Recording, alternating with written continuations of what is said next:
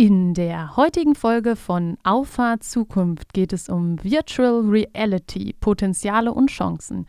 Hier sind Lara und Dena vom Team Enra, der serviceorientiertesten Plattform, wenn es um digitale und hybride Messen geht.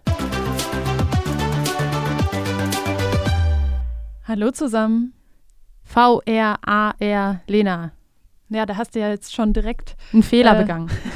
den Start ins äh, Buzzword äh, Bingo äh, gemacht. Das kann man als BWLer. Das, das kann man sehr gut, das kann, glaube ich, jeder sehr gut. Ähm, es ist aber auch ein bisschen ein Problem der Berichterstattung zum Beispiel, dass ähm, ja, viele Begriffe einfach gemixt verwendet werden. Mixed Reality. Mixed Reality gibt es auch noch, richtig. Ähm, und da ist es halt ganz wichtig, dass wir vielleicht die Definition, ähm, der wir uns hier ähm, unterordnen, einmal kurz äh, geben.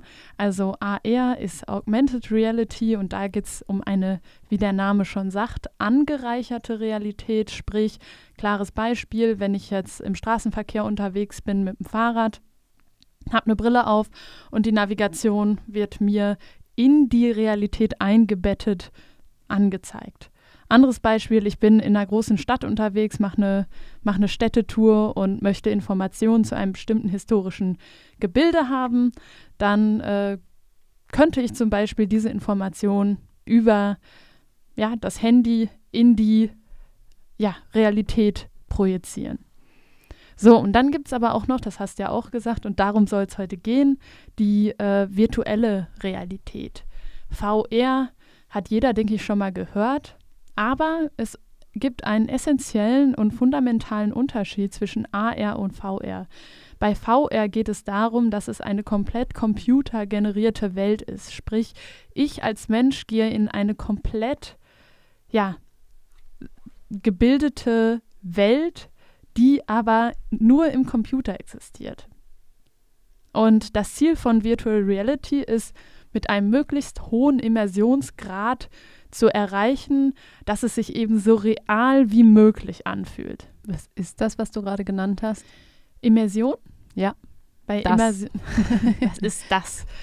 naja, also unter Immersion versteht man, wie ähm, hoch der Grad ist, dass es sich real anfühlt. Sprich, also du meinst im Rendering? Ja, es kann im Render Rendering sein, das kann aber auch zum Beispiel sein, dass ich durch Töne und haptische Impulse wirklich das Gefühl habe, in dieser Welt zu Hause zu sein und okay. wirklich in dieser Welt drin zu sein. Und die, auch zu steuern. zum Beispiel, da ist ja. halt auch das Ziel, dass den Immersionsgrad so hoch wie möglich zu kriegen. Apropos 4D-Kino, ich weiß nicht, vielleicht teilen wir da die Erinnerung. Es wird auf jeden Fall Zeit für eine Anekdote. Ähm, wir waren mal äh, zusammen in Amerika in den Universal Studios und da kam auch dieses 4D-Thema gerade auf. Da gab es so neu. ein, zwei Filme, die es dann in den USA in 4D gab, unter anderem Shrek. Ja. Und äh, in den Trailer sind wir auch gegangen und äh, dieses Kino, das war einfach total cool. Man hatte so Sitze, saß in der Kutsche und äh, wurde einmal durchgeschüttelt und hat das wirklich sehr stark miterlebt. Aber den besten Moment fand ich eigentlich, wo Shrek genießt hat und dann wurden so, so äh, Tröpfchen, Wassertropfen, an, Wassertropfen ja. an die Beine gesprüht. Nee, und ins Gesicht auch.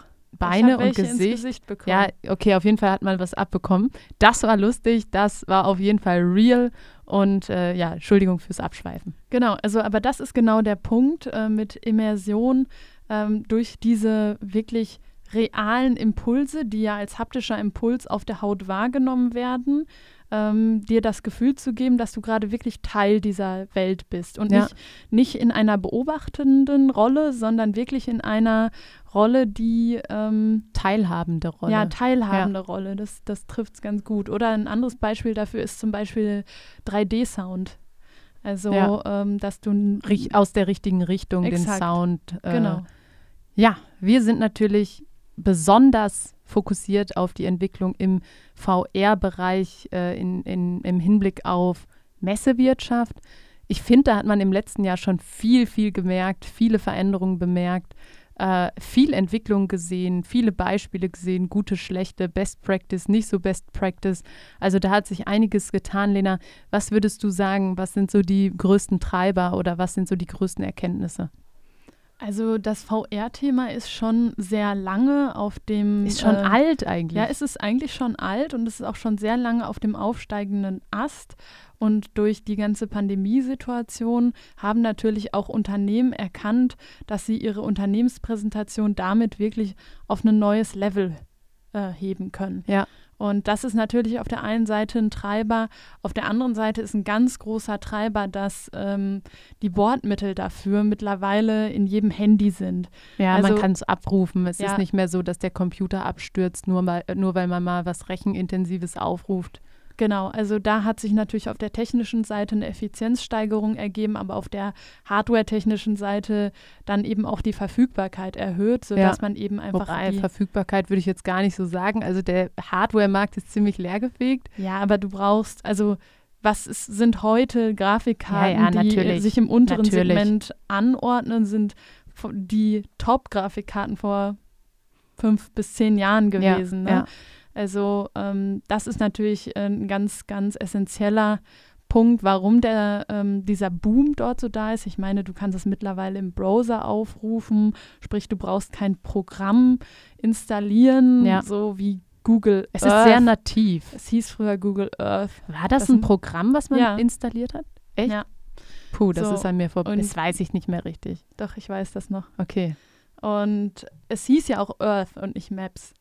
Okay. Also ähm, da sieht man halt einfach, dass sich die technischen Voraussetzungen und Rahmenbedingungen einfach geändert haben zum Positiven der VR-Technologie, weil man natürlich darauf angewiesen ist, dass eben auch die, der Konsument Zugang zu den entsprechenden Werkzeugen hat. Ähm, auch VR-Brillen zum Beispiel. Also ja, das ist ja eigentlich so der Next Step. Jetzt die meisten Unternehmen haben, ähm, haben ähm, ja sphärische Räume zum Beispiel geschaffen oder vielleicht auch eine, eine, einen 3D-Raum, in dem man sich bewegen kann. Aber VR ist natürlich, geht natürlich weiter, dass man durch das Anbringen einer Brille mit Kopfhörern und zum Beispiel Handschuhen ähm, dann wirklich in die Welt kommt, ohne dass du den Übergang Bildschirm-Realität hast. Ja, ja.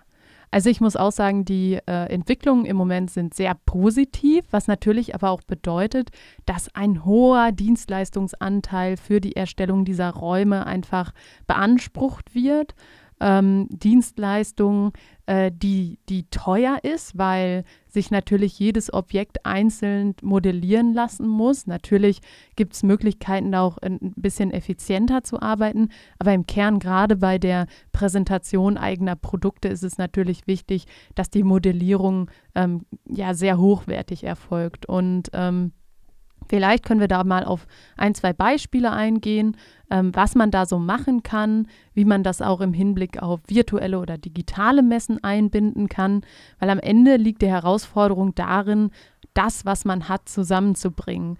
Und ähm, ein schönes Beispiel ähm, im, im, vergangenen Jahr, relativ zum Ende, eigentlich um die Weihnachtszeit, ähm, ein junges Hemden-Startup, ähm, Facts heißen die Jungs. Äh, wenn ihr auf der Suche nach Businesshemden seid, schaut da gerne mal vorbei. Ähm, für die haben wir oder mit denen gemeinsam haben wir einen ähm, ja, virtuellen Showroom gebaut. Ein ganz, ganz modernes Ding. Äh, sehr, sehr geradlinig, sehr, sehr passend zu dem, was auch die Kollektion äh, widerspiegelt. Und man kann da wirklich, also bis ins letzte Detail den Kragen sehen und man bekommt schon vorher so ein richtiges Gefühl für die Produkte, was macht die Marke eigentlich aus. Und ähm, ich glaube, wenn man dann die, die Produkte nachher wirklich in der Hand hält, ist man nochmal begeistert.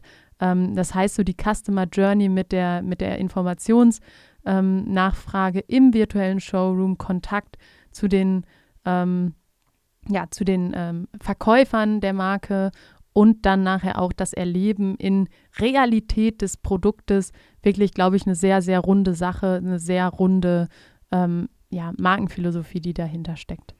Ja, also es ist auch ein ganz ähm, wichtiger Punkt in meinen Augen, dass man sich was überlegt, was zu seinem eigenen Markenverständnis passt, aber was vielleicht auch ein bisschen innovativ ist. Ja. Weil ähm, man hat natürlich einige dieser, dieser äh, Showräume gesehen und ähm, da hat man definitiv Qualitätsunterschiede bemerkt. Absolut. Und auch bemerkt, wie, ähm, ja, wie viel Herzblut reingegangen ja. ist. Ne?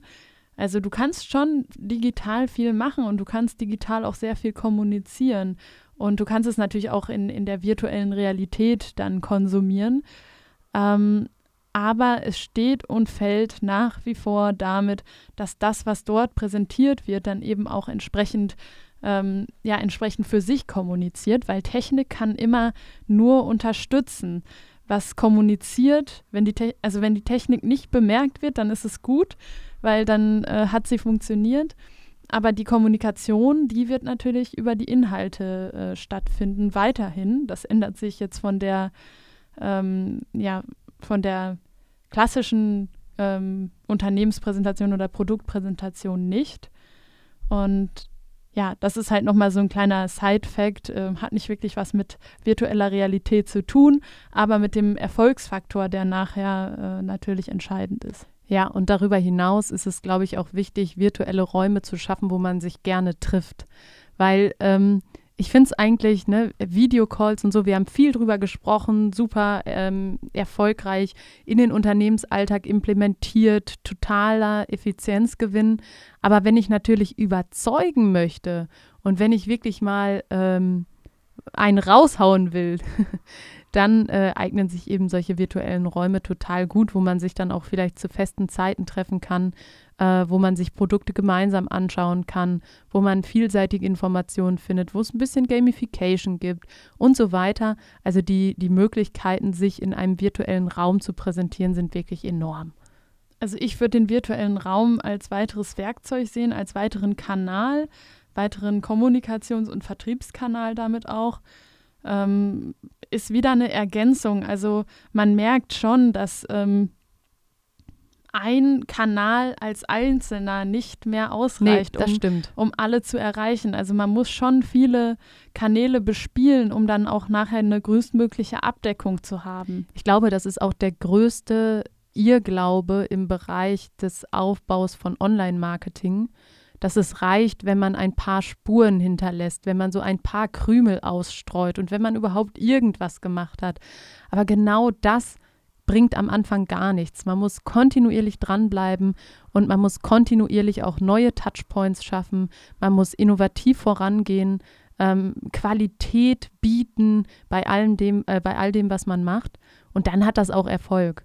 Und virtuell heißt für mich auch mehr als ähm, sage ich mal, nur in einem Raum sich zu treffen, sondern virtuell heißt für mich vor allem, dass die Produkte möglichst Realität äh, realitätsgetreu dort abgebildet sind, weil das ist ja nachher auch das, wo der Kunde halt genau hinguckt. Das genau. Hemden-Startup weiß genau, wie so ein Kragen aussehen muss, wo wir jetzt sagen würden, okay, ist doch ein High-Kragen, äh, sagen die, nee, da, da noch ein bisschen, da noch ein bisschen, das ist natürlich ganz normal. Und so ist es natürlich eben auch der Fokus auf den Produkten.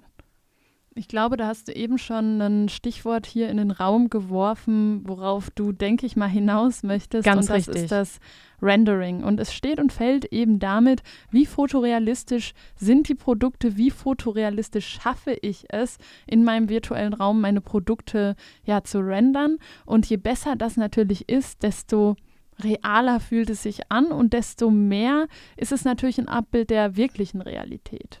Und das finde ich eigentlich genau so spannend. Also wir haben uns ja in den vergangenen Jahren viel damit beschäftigt, wie man ähm, wirklich realitätsgetreu ähm, rendern kann. Und es gibt da unterschiedliche Engines, äh, wollen wir jetzt gar nicht genau drauf eingehen. Aber es ist schon Wahnsinn, was man rendern kann. Also das ist so nah an der Realität, dass man äh, den Unterschied kaum noch sieht. Also es ist wirklich enorm. Ja, da stecken natürlich auch wahnsinnige Algorithmen hinter, wahnsinnige Mathematik. Ja, das ist am Ende des ja, Tages Mathe. Ähm, so viel dazu, dass man Mathe nach der Schule tendenziell nicht mehr braucht. Nicht überall. Also, äh, ja, sagen ja viele, ne? Naja, gut, du musst dich da jetzt nicht hinsetzen und selber rechnen.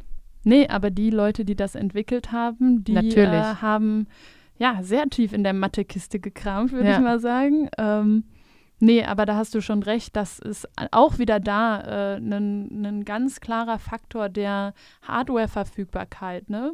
Also das ist natürlich rechenintensiv, aber wir sind an dem Punkt, dass wir diese wir Rechenleistung haben. Ja. Und das ist äh, wirklich toll und mich persönlich begeistert das, was alles möglich ist und ähm, wie, in wie viele Richtungen man kreativ sein kann. Ja.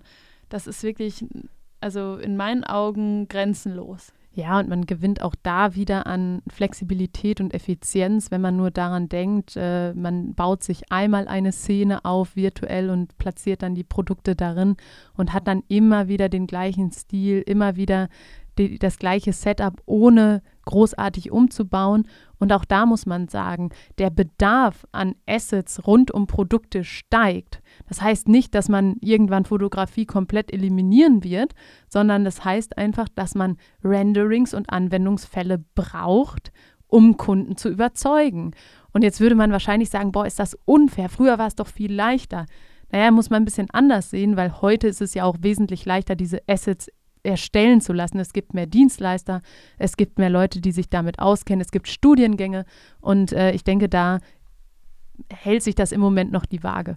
Gut, und alles hat halt äh, seine, alles, was seine Vorteile hat, hat auch seine Nachteile. Das ist so. Diese Konkurrenzsituation ist zwar durch die Vernetzung der Welt ähm, natürlich auch entstanden. Aber früher hatte man diese Vernetzung nicht. Man hatte nicht so viel Konkurrenz. Das, ist, das klingt falsch. Zumindest eigentlich. nicht so viel bekannte genau. Mitstreiter. Genau, weil man natürlich in seinem Marktbegleiter ist das Marktbegleiter. Ähm, weil man natürlich in seinem geografischen Kosmos dann irgendwo auch eingeschränkt war. Ja, absolut. Und heute ist es eben so, alles, was im Internet stattfindet, kennt sowieso keine Grenzen. Naja, ja, also keine, in Anführungsstrichen. Keine geografischen Grenzen, ne? Ja. Also es ist halt, du kannst es nicht beschränken auf äh, deine Nachbarschaft zum Beispiel. Ja, das ist so. Also super spannendes Thema. Also kann man, kann man extrem lange noch drüber fachsimpeln. Ich denke, was nehmen wir mit? Ja, Oder also ich würde gerne ne, so ja. ein bisschen noch in die, in die Vision gehen ähm, weil ich gerne. glaube, dass äh, das Thema Virtual Reality uns sicherlich äh, in unseren Alltag, äh, in unseren Alltag vorstoßen wird. Noch mehr. ja, viele können sich das nicht so vorstellen, dass ähm, ja, Kollabor Kollaboration zum Beispiel über ähm, den Einsatz von VR-Brillen und Datenhandschuhen äh, stattfinden kann. Aber ähm, wir steuern da relativ sicher drauf zu und ich freue mich darauf, weil ich finde es halt echt spannend und ich finde es, also es ist ja wirklich beeindruckend. Also jeder, der das, äh, der mal die Chance hat, sich solche Sachen äh, anzuschauen oder schon die Chance hatte, ja, ich würde diese Chance definitiv immer wieder ergreifen, weil ähm, es wirklich ähm, sehr beeindruckend ist, was möglich ist und halt äh, visionär betrachtet definitiv ein Thema, was uns in unserer Arbeits äh, äh, dann doch äh, das ein oder andere Mal äh, über den Weg laufen wird. Übrigens, lustige Geschichte am Rande. Wo bin ich das erste Mal oder wo hatte ich das erste Mal ein VR-Headset auf? Kann ich das wissen? Hm, weiß ich nicht. Auf einer Messe? Nicht. Nee. Ähm, es war in einer Kunstausstellung. Ach, in Berlin? Ja, genau, ja. das war so ein, also Kunstausstellung ist das falsche Wort, das war so ein Musikworkshop eher, also so eine ganz, ganz interessante Mischung aus verschiedenen kulturellen Richtungen. Äh, nicht ganz verständlich und durchsichtig für mich, aber es gab eine coole Möglichkeit, man konnte sich in einen ähm, Raum begeben, wo an der Wand Würfel hingen und diese Würfel hatten Sounds. Und dann konntest du quasi diesen Würfel aus dem Regal nehmen, irgendwo hinstellen und dann quasi, wie man das vom iPad, GarageBand und so auch kennt, in bestimmte Ecken packen und dann eigene Rhythmen, eigene, ähm, eigene Songs entwickeln. Das war echt ganz cool. Ja, also ich habe Kontakt äh, mit der VR-Technologie natürlich in der Uni gehabt. Ähm, es war auch Teil äh, des Maschinenbaustudiums. Virtuelle äh, Realität war auch ein Thema. Da habe ich ähm, das das erste Mal ähm, ausprobieren dürfen und dann war ich vor zwei Jahren, glaube ich, in Stockholm. Und da gibt es ein Technikmuseum. Da war ich natürlich drin. Und ähm, dort konnte man, Lara lacht mich hier schon nee, wieder Der aus. Blick war etwas vernichtend. Warum? Weiß ich nicht, Technikmuseum. Ich weiß noch, wir waren mal einmal in diesem deutschen Museum in München und Ja, so hat jeder seine nicht. eigenen Interessen. Museen sind nicht so Auf meins. jeden Fall war da eine VR-Ausstellung zu dem Zeitpunkt, wo wir dort waren. Und ähm, ja, da war ein Anwendungsfall, dass man halt äh, auch wirklich Maschinen zusammengebaut hat. Klar, das waren kleinere Getriebe, ne, wo es so darum ging, zwei, drei Zahnräder an die richtige Stelle zu setzen. Aber es zeigt dann doch, dass es auch nicht nur diesen spielerischen ja. äh, Anwendungsbereich Absolut. hat, sondern auch wirklich einen ernsthaften und in der professionellen Arbeitswelt. Auch ähm, in der ähm, Medizin, in der Entwicklung, in, in so vielen Bereichen, wo es darum geht, auch Leute zu trainieren. Ne? Ja. Ich sag mal auch, bestimmte technische Aktionen sind ja Operationen am offenen Herzen. Äh, Leute zu schulen, Möglichkeiten zu geben, Erfahrungen zu sammeln. Ich glaube, ganz, ganz wichtig. Übrigens, ähm, in Vorbereitung auf den Mount Everest, ähm, auf die Mount Everest-Besteigung von einem Bergsteiger aus Borgolzhausen hat er sich auch seine Route mal in VR angeguckt. Die Dokumentation habe ich auch gesehen, Lara. Also hat uns der YouTube-Algorithmus in die, in die gleiche Schublade gepackt. Ja, jeden, den das interessiert, das ist der Jost Kobusch, ähm, ja, Extrembergsteiger, sehr, sehr ähm, ähm, bemerkenswert auch, dass ja, er mit, Winter äh, hochgegangen. mit äh, Hilfe von VR ähm, die Route trainiert. Natürlich die äh, Navigation auf so einem verschneiten Berg stelle ich mir auch nicht so einfach vor. Und wenn man dadurch dann eben schon mal sich an diesen Ort ähm, beamen kann, ohne äh, physisch da zu sein, finde ich das sehr, sehr beeindruckend ja, so viel zu den ganz vielen beeindruckenden Möglichkeiten, was VR bietet. Sicherlich auch eine Entwicklung, die wir in Zukunft sehr, sehr genau beäugen werden, um auch für unsere Kunden vor allem die Möglichkeiten daraus abzuleiten, die auch im Hinblick auf Messen total wertvoll sind. Und ja, ich würde sagen, war doch eine sehr interessante Folge. Hat mir auf jeden Fall wieder Spaß gemacht mit dir, ja, Lena. Und ähm, wir sehen uns dann nächste Woche wieder, wenn es heißt Auffahrt Zukunft. Ciao!